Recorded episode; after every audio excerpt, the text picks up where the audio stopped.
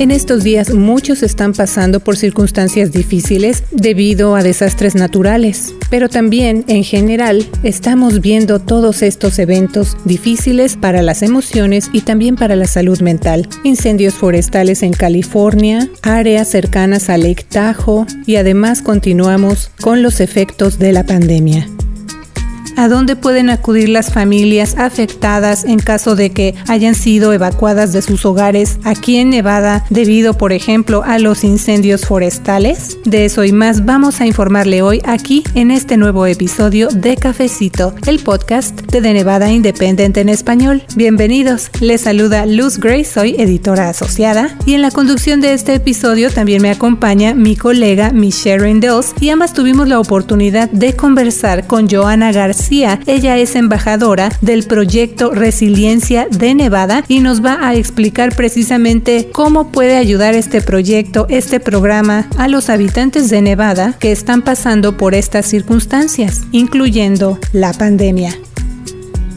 Y también más adelante tenemos información para la comunidad con un segmento que nos preparó nuestra colega Jasmine Orozco Rodríguez acerca de una artista de origen latino que está buscando expandir espacios creativos para los jóvenes en Reno, especialmente para las comunidades de color y de bajos recursos. Así que vámonos a tomar juntos este cafecito informativo. Bienvenidos.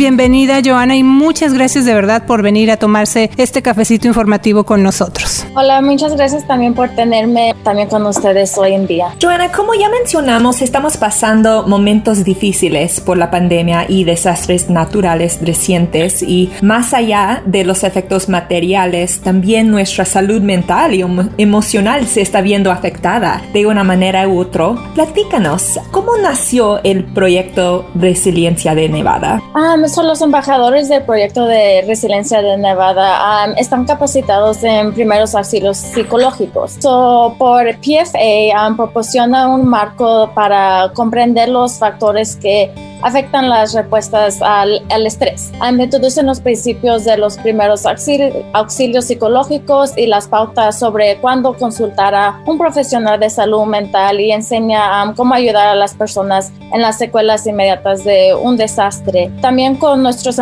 embajadores están aquí para brindar asistencia de salud mental inmediata y a corto plazo como se ha mencionado, nos, nos hemos asociado con varias agencias en todo el estado si se necesitan referencias para atención adicional. Por decir, si están como con crisis del estrés, eh, nos pueden hablar o comunicarse con nosotros, así les podemos dar asistencia, también se los tenemos que referir con alguien o un profesional, también les podemos referir con ellos.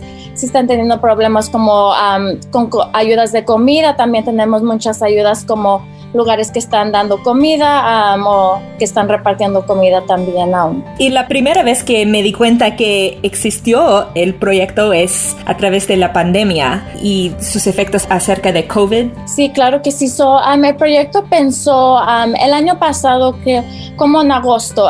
so, sí empezamos primero como con relacionados con COVID, so hablamos con todas las personas que eran positivas, les mandábamos las ayudas, um, todas las um, resources. Los recursos. Recursos, y disculpe, que tenemos aquí en la comunidad.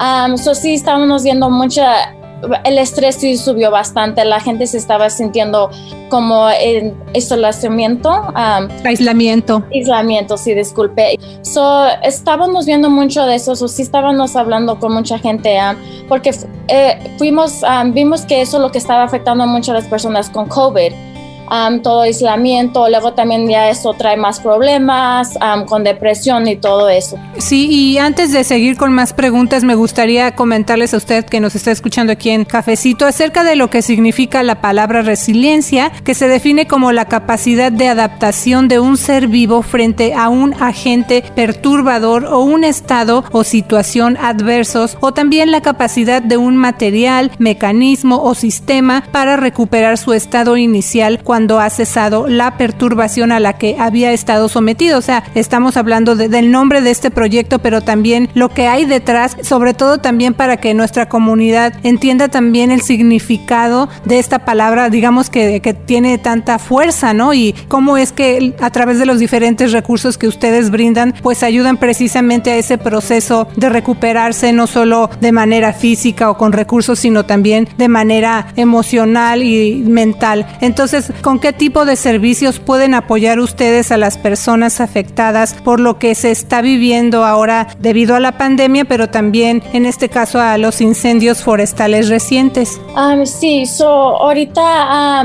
como estaba diciendo, um, sí hay con la comunidad que está necesitando mucha ayuda, no tienen um, dónde ir, como especialmente ahorita que ya están quitando la ayuda de renta, asistencia, desempleo también que están quitando la asistencia. So, sí hay mucha ayuda que está necesitando la comunidad, mucho estrés que está trayendo a la comunidad por esas ayudas que ya no van a estar. So, lo que hacemos nosotros con el proyecto de resiliencia es tratamos de ayudarlos para que no, te, no se sientan tan, con tanta ansiedad, porque ya sabemos que cuando están pasando como por por COVID o con el incendio, uno no, no puede pensar bien porque tiene todos los otros problemas. Nosotros les ayudamos, les mandamos la información, hablamos con ellos sobre cuáles las cosas que los están afectando. Así podemos mejor ayudarles así que no se sientan muy como con, ¿cómo se dice? Overwhelmed. Como abrumados. O que es mucho para, para la gente, ¿no? Claro que sí es bastante, con toda la familia y todo eso. por eso nosotros nos, nos gusta ayudarles para que no se sientan con todo ese estrés. Les mandamos las ayudas, así que para que ellos los tengan y no estén por el Google y viendo bastantes cosas que la verdad muchas cosas ya no están ayudando, están cerradas. Entonces sí, nosotros les podemos ayudar con cosas que están abiertas en, hoy en día y con cosas que están como más up to date, por decir. Estábamos platicando acerca de los incendios forestales que estamos viendo, como el incendio Caldor que comenzó el 14 de agosto eh, de este año en el norte de California. El gobernador Steve Sisolak firmó una declaración de emergencia y la Junta de Comisionados del Condado de Douglas ha declarado un estado de emergencia en respuesta a ese incendio.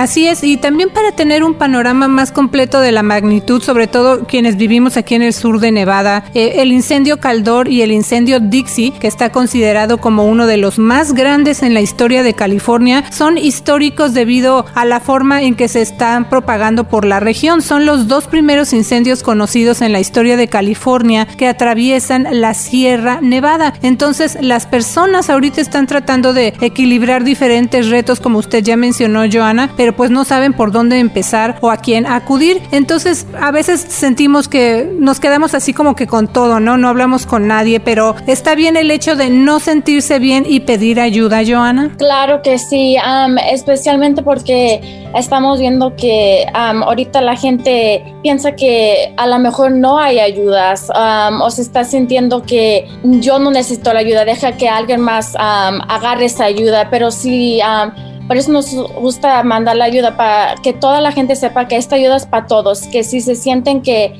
ocupan la ayuda que busquen, porque sí hay, yo luego hay gente que sí también los va a escuchar, hay mucha ayuda que están dando todo el Estado que sí los pueden ayudar y nosotros les nos gusta ayudarlos con el proceso, mandarles las informaciones, si tienen alguna pregunta de cómo meterse a la página web o el número de teléfono, nosotros les podemos mandar toda esa información, así para que no tengan tanto estrés y um, se puedan sentir con más calma también. Y también estamos viendo evacuaciones, advertencias repentinas de dejar atrás lo que tiene un valor sentimental y lo que ha costado mucho esfuerzo construir. A muchas personas nunca habían pasado por algo así, de tener que evacuar sus hogares y ciudades o tal vez ya les había tocado algo parecido en otros años y ahora están reviviendo esas emociones. ¿Cómo puede ayudar el proyecto Resiliencia de Nevada a quienes están experimentando esos sentimientos? Um, si nos hablan a nuestro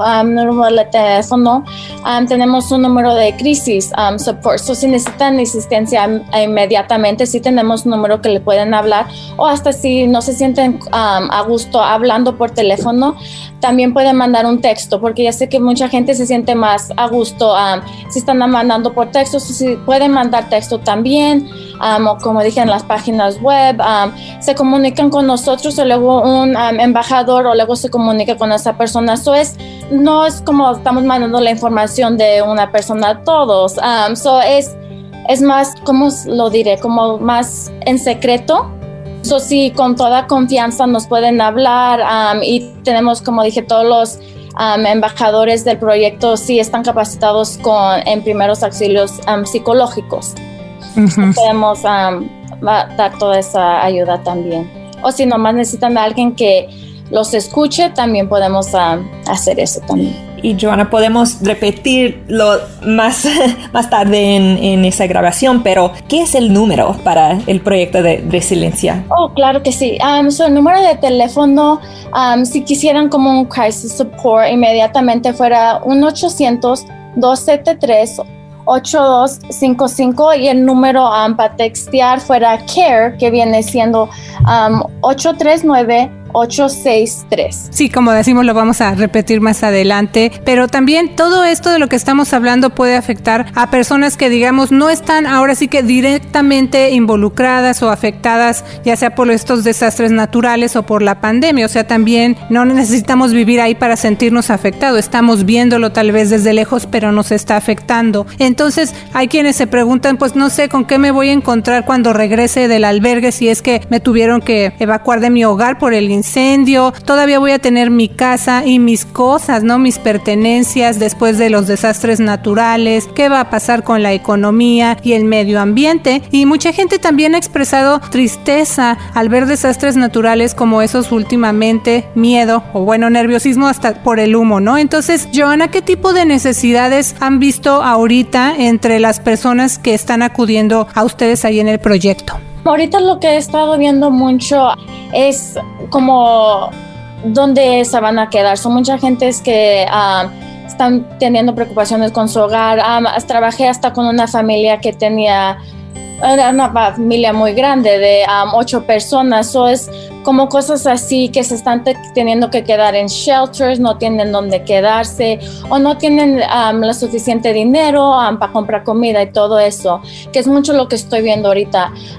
so por eso nos gusta darles información dónde pueden ir para temporary, como shelters ahorita en este momento, dónde pueden ir a agarrar comida o hasta pueden ir a recoger comida donde están dando la distribución en ese día.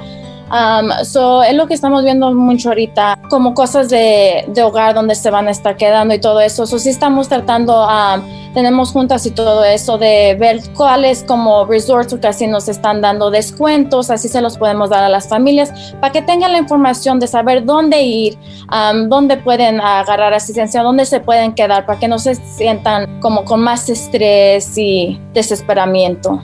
Al principio de ese cafecito también mencionamos que la pandemia de COVID-19 ha cambiado a la humanidad para siempre. Ah, tuvimos que entender la magnitud de lo que significa esa palabra. Muchos seres queridos han fallecido por el virus, hay nerviosismo, muchos que enfermaron todavía no se recuperan, miles perdieron sus trabajos, entre otras cosas que nos han afectado. ¿Cómo está ayudando el proyecto de resiliencia de Nevada en el caso de lo que estamos pasando por la pandemia? Um, por la pandemia sí, estamos viendo muchos... Como cosas eh, emocionales um, y psicológicas. So, con esto estamos ayudando mucho, como mandando personas um, como um, counseling, cosas así, o um, diciéndoles, como dándoles um, como tips, váyanse a caminar o como respirar y todo eso. también como les mandamos, como estaba diciendo, sí, porque mucha gente sí perdió su trabajo, ahora ya... si ya no están agarrando la asistencia de desempleo, les mandamos como agencias que de lugares que sí están agarrando dando trabajo y todo eso. son muchas ayudas que pueden dar. Hasta ahorita sí están ocupando asistencia como con dinero. Hay algunas agencias que se están ayudando con renta y todo eso. Eso es más de comunicarse con nosotros, así les podemos dar la información para que se sientan con más calma, porque sí, sí hay mucho y con todo ahorita lo que está pasando es mucho estrés para uno. nosotros también por eso tenemos el proyecto para ayudarles y para que poder dar más calma a la comunidad. Joana, ¿y los servicios que ofrece el proyecto Resiliencia de Nevada son gratuitos? Algunos sí, algunos sí tienen que hablar y aplicar y todo eso. y sí tienen que básicamente ver los recursos, pero hay muchos que sí están ayudando, por decir, como hay un programa que se llama SAFE, que está ayudando más como con cosas de energía y por decir, ellos no van basados a sus recursos. hay muchas ayudas que ya sé que mucha gente piensa que, oh, si pido la ayuda no me la van a dar porque no califico o lo que sea, pero hay muchas agencias que no tienen que calificar por sus recursos o todo esto, son nomás sabiendo, comunicándose con nosotros, así les podemos dar la, la información a mi ayuda que necesiten. Así que comunicarse directamente con el proyecto Resiliencia de Nevada es gratuito, o sea, no le cuesta nada a la gente, pero también sería un buen momento para que nos recordara pues precisamente eso, cómo se puede poner en contacto el público que nos esté escuchando en todo Nevada, ¿verdad? Claro que sí, um, so, para comunicarse con nosotros si es gratuito, no, no, um, no hay nada de costo ni nada. Um, so, sí le se pueden hablar con nosotros, todo es gratis como habíamos dicho, um, y luego ya les mandamos la información y luego también um, si necesitan más información después de eso, también se, nos pueden volver a hablar y todo es gratis. Um, no es nomás que nos pueden hablar una sola vez, nos pueden hablar y pedir la información cuantas veces quieran. ¿Cuál es el número de ustedes una vez más, por favor? Claro que sí, el número de teléfono va a ser 1-800-273-0255. 1-800-273-0255. Claro, lo vamos a poner en nuestras redes sociales también. Y por cierto, estaba viendo ahí en su página de internet que el público puede seleccionar el idioma para ver la información. Estamos ahorita dándole a conocer al público eso, que está disponible esta ayuda en español, pero también está en inglés y en otros idiomas. Y también ofrecen ayuda en áreas como recursos de preparación para desastres, recursos de recuperación o datos ambientales, entre otros. ¿Tienen algún horario de servicio para ese número de teléfono, por ejemplo? Para el Crisis um, Support, el número ese no, ese es 24 horas, pero si ya se comunican con un um, embajador, entonces sí trabajamos de 8 a 5 de lunes a viernes. Pero para Crisis Support es 24 horas, 7 días a la semana. Joana, ¿hay algo más que le gustaría agregar? Um, solamente que si se están sintiendo con estrés o sienten que necesitan ayuda, comuniquen con nosotros, no juzgamos. Aquí es en serio para, para, ayudar a la gente. Todos los que trabajamos en este proyecto en, eh, en verdad queremos ayudar. So, comuníquense con nosotros. Como dije, no hay nada de juzgamiento um, y con mucha um, felicidad les mandamos la ayuda y todo lo que vayan a necesitar. Ya escuchó usted esta información que nos compartió hoy nuestra invitada Joana García, embajadora del proyecto Resiliencia de Nevada. Muchas gracias por haber venido a platicar con el público de Cafecito. Muchas gracias también por tenerme también con ustedes hoy en día.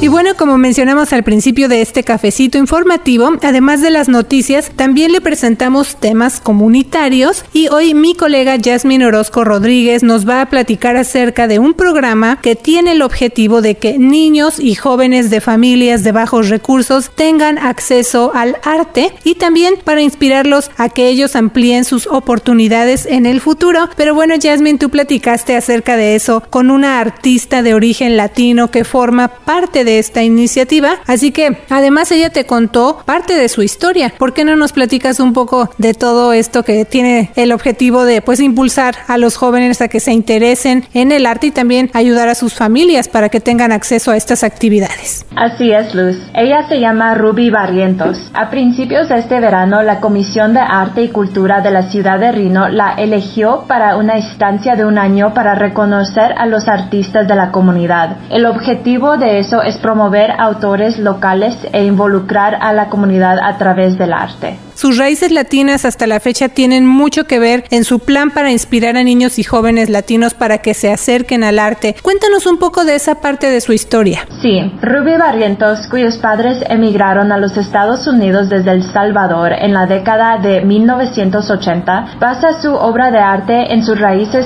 salvadoreñas y mayas y las usa como un lazo entre generaciones pasadas, presentes y futuras. Un hilo conductor de su pasado es la forma en que ella firma sus piezas, ya que incluye los, las iniciales de su padre, quien falleció cuando ella era muy joven. Entonces ella me dijo que no solo ese recuerdo del legado de su papá, sino todos sus antepasados se reflejan en el arte que ella crea. Pero como dijimos al principio de este cafecito, con su nombramiento por parte de la Comisión de Arte y Cultura de la ciudad de Reno, Ruby Barrientos quiere invitar a la comunidad a espacios que históricamente se han dejado de lado. Platícanos de algo que se llama Animarte. Así es, Luz. Animarte es un programa de arte y música para niños y adolescentes de entornos desfavorecidos que cada semana ofrece talleres gratuitos en el Holland Project. Con la ayuda financiera de fondos de Nevada Humanities, Barrientos y otros involucrados con Animarte se propusieron hacer que el arte fuera accesible para los niños cuyas familias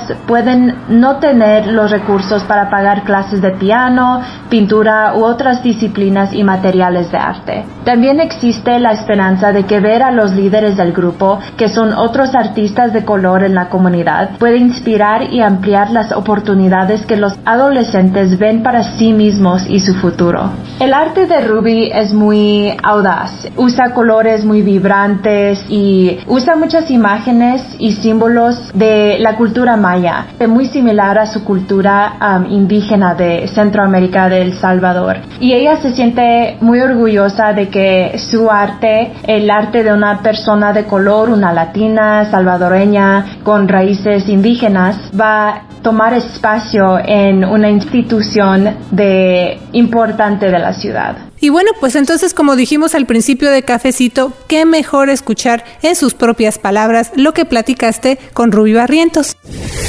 Yo creo que para los jóvenes latinos también ver instructores como yo que soy otra latina los van a inspirar y ver que ellos también pueden hacer el arte como una carrera. El arte es para todos, no es solo para la gente rica o la, o la gente blanca, es para todos los colores, especialmente para los latinos y para todas las culturas.